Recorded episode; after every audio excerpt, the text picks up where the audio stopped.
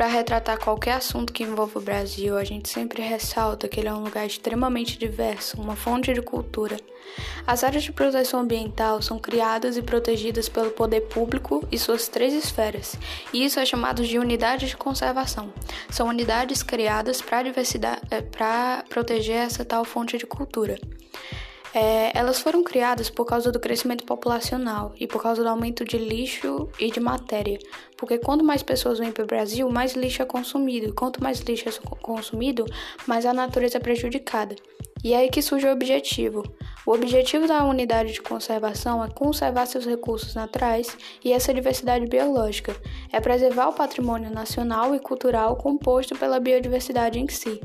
E é por isso que a gente precisa delas, para o bem do ecossistema natural, para mais biodiversidade local, para conservação natural em geral. E existem vários tipos de unidades de conservação. Elas são divididas em duas: a unidade de conservação de proteção integral e a unidade de conservação de uso sustentável. A de proteção integral é mais rígida e ela permite apenas o uso indireto do ambiente. Ela não permite moradores e nada que possa prejudicar essa fonte de estudos. A unidade de conservação de uso sustentável é menos rígida, permite extrativismo e permite moradores. É importante a gente ressaltar a importância dessas unidades de conservação. Elas foram feitas, é, como eu já tinha dito, e criadas para a preservação da natureza. Então, sem elas, a gente teria é, mais risco de perder essa fonte natural.